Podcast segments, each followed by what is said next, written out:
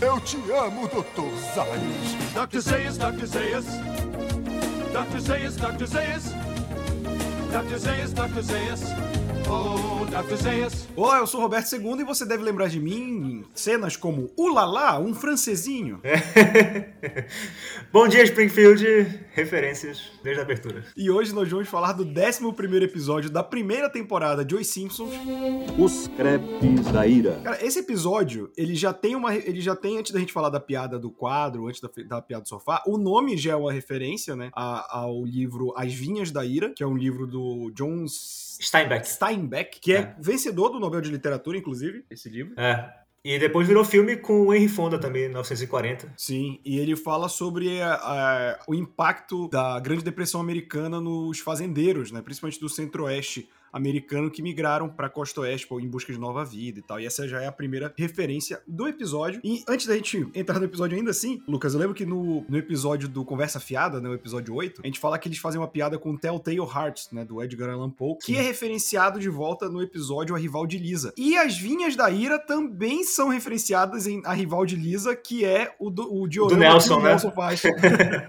Que é uma caixa cheia de uva, e ele começa a esmagar e voa suco É. por todo que é lado, né? Eu, eu- eu estou vendo as vinhas, mas não estou vendo a ira. Ele pega o martelo, está aqui! Aqui aqui a massa, é muito bom. A piada do quadro é: chiclete de alho não tem graça, o que deixa bem claro que o Bart deve ter feito uma pegadinha com os colegas de escola, mas mostra que o americano não conhece a cultura do bombom de alho paraense. É, acho que muita gente não conhece a cultura do bombom de alho, nem a expressão bombom de alho que a gente fala em Belém, né? Que é quando alguém é chato ou inconveniente e fala, pô, essa pessoa aí é um bombom de alho. E aí a gente passa pro sofá, em que aquilo que a gente já tinha comentado em outros episódios, Lucas, de eles terem que recorrer a pessoas caindo do sofá, dessa vez foi o Homer. É, só que ele não foi catapultado, né? Ele só cai pra baixo mesmo. Exato, que não cabe no sofá. E aí a gente vai pro episódio. E esse episódio, cara, a- além de ser um prato cheio de referência dentro dele, ele tem muitas coisas. Por exemplo, é a primeira aparição da mãe, né, do, do diretor Skinner, a Agnes Skinner. E eu, eu fui pesquisar e é a única vez em que os estudantes se referem ao diretor Skinner como Senhor Skinner. Que eles chamam ele quando ele tá É, isso era, isso, isso era ele. dublagem, né? Eu acho que em Não, não, eu, eu, eu vi na, eu vi na curiosidade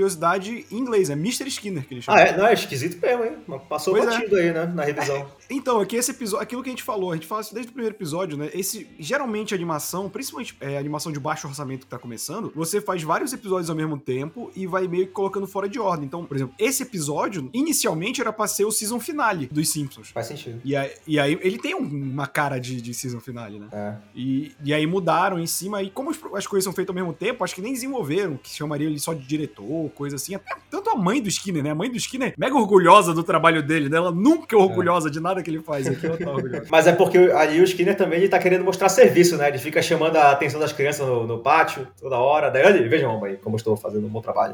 mas, mas a gente tá se adiantando, né? O episódio começa com o Bart chegando em casa e largando o skate na frente da escada. E aí o Homer acaba tropeçando, né? Ele pisa no skate, na verdade, cai da escada e machuca a coluna e fica deitado, né, ali no chão da casa por horas até chegar a Marge e a Lisa, né? Vem, o- vem o cachorro, vem o gato, vem a Meg, todo mundo dorme com ele até chegar a Marge e a Lisa pra salvarem ele. E aí, então. e eu vou te falar que quem tem bicho sabe que se tu deitar no chão em qualquer momento na tua casa, tu vai servir de travesseiro pra bicho.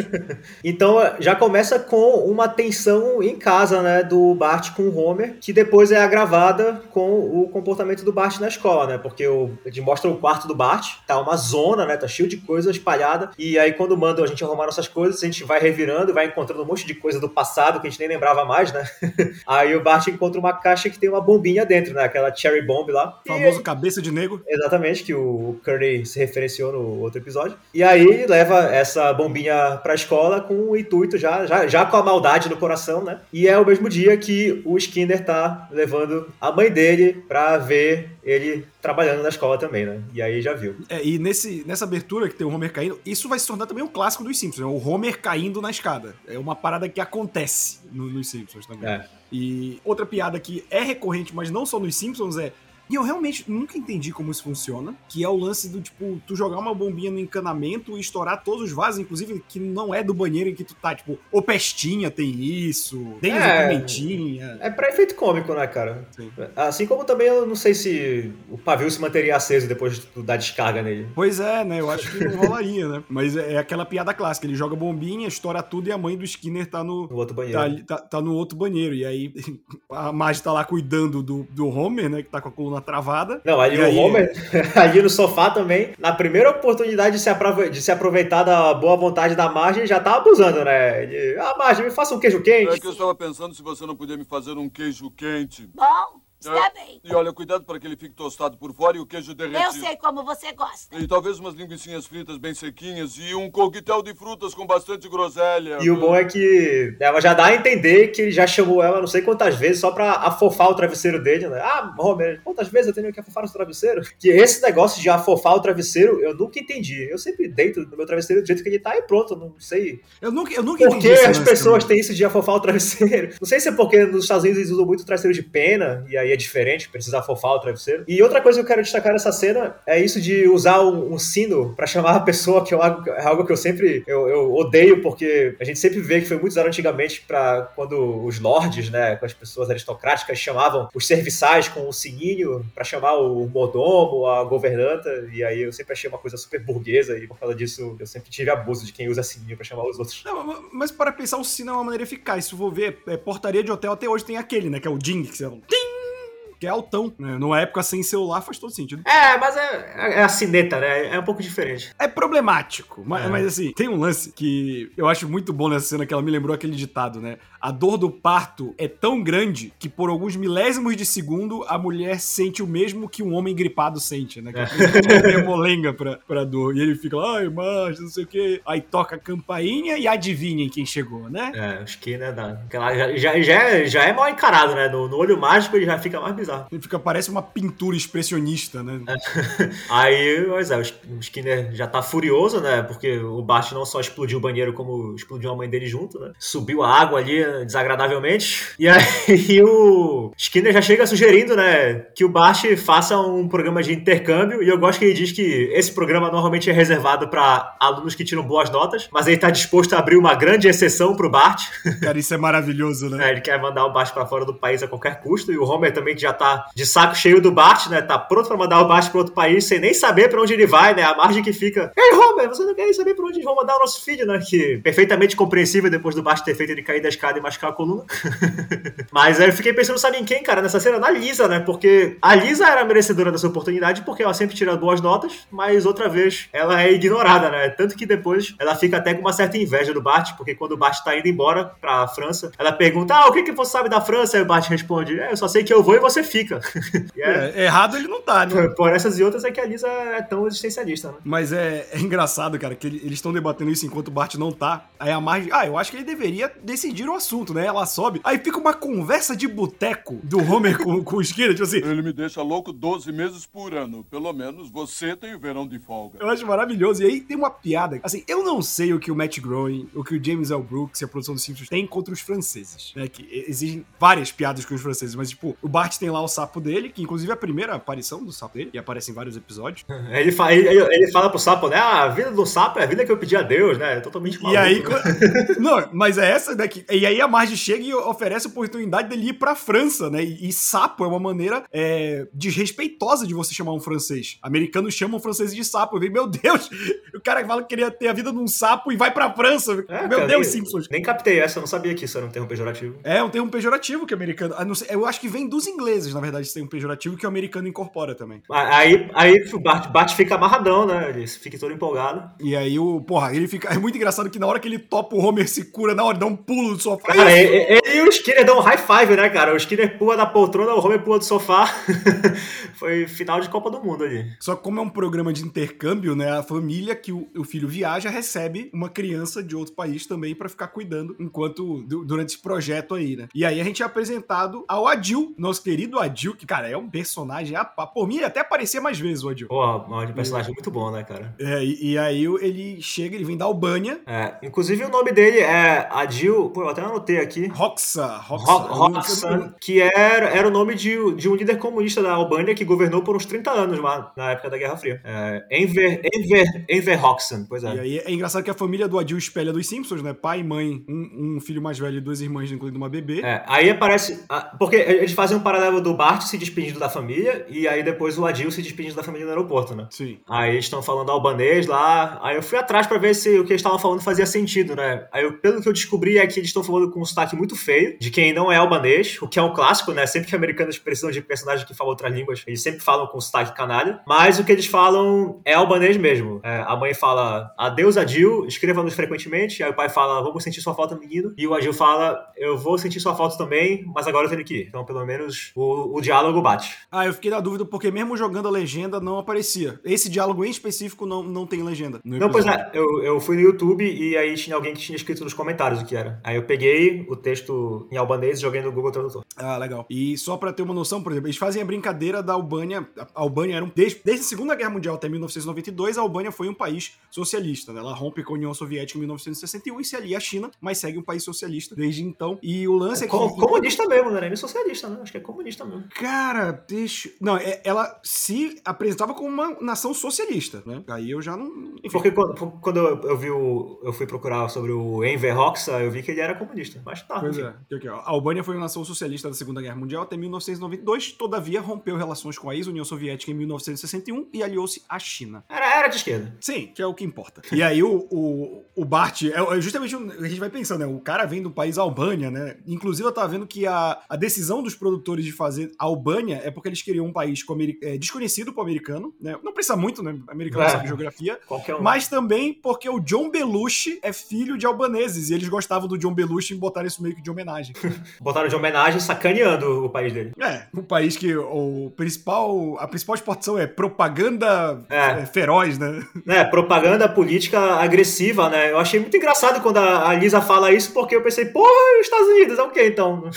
Então, eu queria até perguntar pra ti, porque antes da gente entrar mais no episódio, é, a gente tem um Adil vindo da Albânia e sendo um espião soviético, soviético É. não, né? Socialista. É, é o plot twist isso aí. E aí, a gente tem o Bart indo pra França, que é na Europa, que é um país chique, vai pra e é explorado por, um- por uns dois arrombados, né? Dois caipira franceses. É, e aí, cara, eu tive a impressão, porque os Simpsons, eles geralmente tiram sarro dos Estados Unidos, mas esse episódio foi muito América fuck é, né? É, fosse eu um achei- Eu achei também. Apesar de ter as suas críticas aos Estados Unidos e o, o Adil tá aí pra representar essas críticas. Normalmente os, os Simpsons, é, todo episódio é, é criticando os Estados Unidos, né? Então achei esquisito que nesse daqui eles decidiram sacanear os outros países, mas é sempre assim, quando eles pegam outro país pra ser o centro do episódio, a gente tem aí o filme gerado episódio do Brasil, o episódio que eles vão pro Japão, eles sempre dão uma aloprada na cultura daqueles países, né? Então acho que esse foi o caso aqui, não querendo passar pano nem nada, mas a gente sabe que os, os Simpsons, todo episódio, eles são uma crítica à cultura dos Estados Unidos. Sim, então, sim, não, mas é, é isso que me chamou a atenção nesse episódio, né? Porque, por exemplo, tirando o diálogo com o Homer, lá na mesa de jantar, do, do Adil, da Liz e do Homer, é, não tem tanto isso. Mas, por exemplo, da França, eu entendo que existe essa tiração de sarro dos Estados Unidos com a França. Sempre existiu. né? E, então, eu entendo que a piada seja com o lance dos franceses só se importarem com vinho. é. Só que o da Albânia, eu acho que é, nem é tiração de sarro. Eu acho que só é o estereótipo de país socialista, entendeu? Tipo, eles nem mostram um país fudido, nem nada, mas é tipo, ó, o governo. Eu acho que tem muito a ver com o contexto da época, porque a primeira temporada de 1990 tinha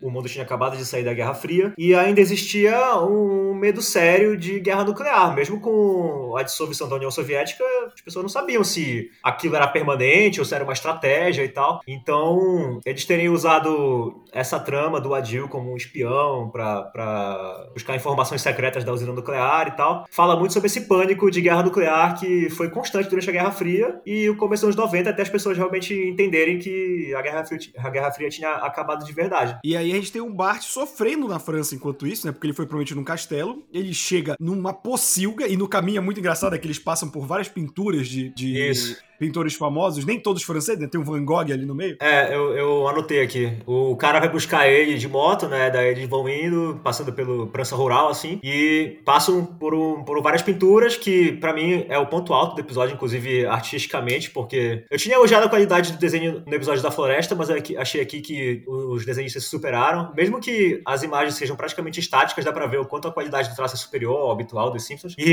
enquanto eles estão passando, né, queria destacar que mais uma vez o Bart vai cantando o Papa é Pop, segunda vez.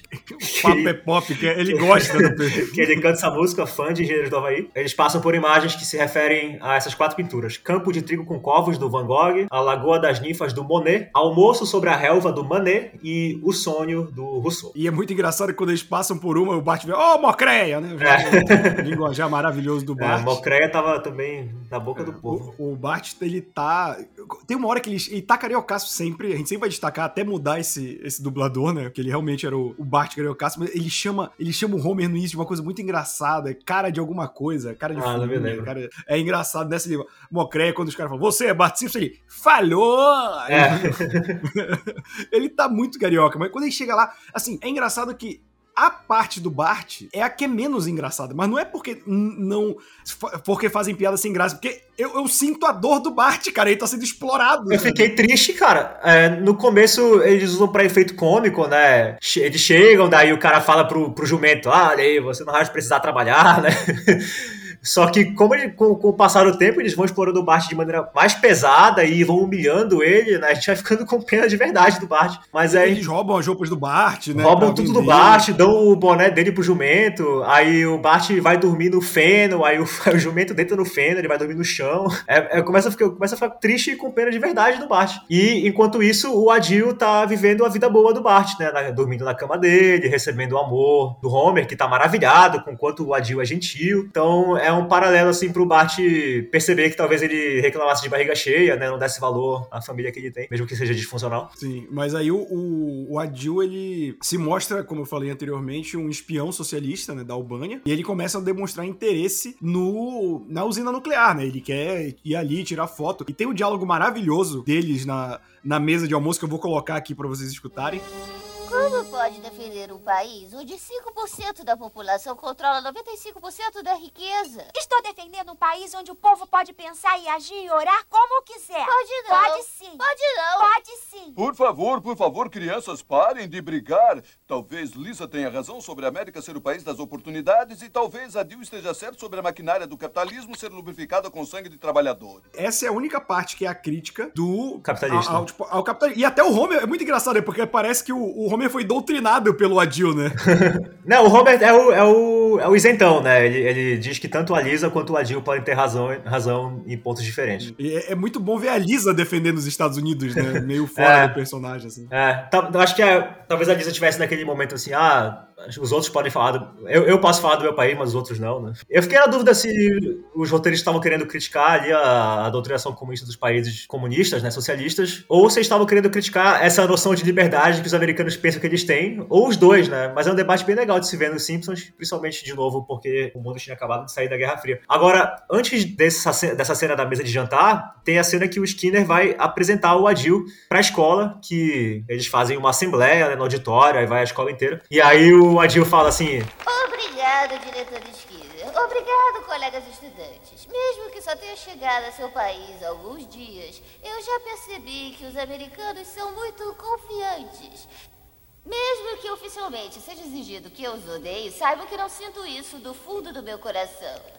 Que mais uma vez toca no assunto da doutrinação e propaganda política. Só que em momentos antes era o Skinner quem estava pedindo para que os alunos não fossem pre- preconceituosos com o Adil por ele ser estrangeiro, que dessem, dessem uma chance para ele, né, não, não fizessem graça com o sotaque dele. Então esse episódio está carregado de subtexto na minha interpretação e às vezes eu não consigo dizer se é de propósito que eles estão criticando os Estados Unidos de maneira bem sutil ou se sou eu que estou lendo demais na minha interpretação. Mas me pareceu assim, porque do jeito que ele bota um depois do outro, É, eu acho que, que pode ser encarado dessa forma. E o Adil tem uma hora que ele fala, faz o famoso excelente, né? É o Adil que faz nesse episódio. é, ele faz igual o Sr. Burns, né? Então, e eu fui pesquisar, eles, fiz- eles fizeram o Sr. Burns ter esse excelente por causa do Adil. Porque eles fizeram como uma piada pro cara que, que, que era o James Downey, que era um dos roteiristas, ele era o chefe de roteiristas dos Simpsons na época, e eles fizeram como homenagem, só que eles gostaram tanto do, do Adil fazendo isso, que eles passaram isso pro Sr. Burns pra ser meio que uma homenagem de um personagem fixo, entendeu? Aí tem aquela cena da mesa, né, que eles têm essa discussão aí sobre é, capitalismo contra comunismo, né? E aí o Homer mais uma vez demonstra o egoísmo dele, dizendo que ele queria ter um filho igual ao Adil, porque o Adil é todo gentil, educado, porque isso oferece pra lavar a louça, né? Já que a Marge já tinha feito jantar e tal. Aí o Homer fica todo impressionado com isso. E o Homer fa- falando isso que ele quer ter um filho como o Adil, ele leva em conta que o Bart só é uma peste muito porque ele é um péssimo exemplo pro Bart, né?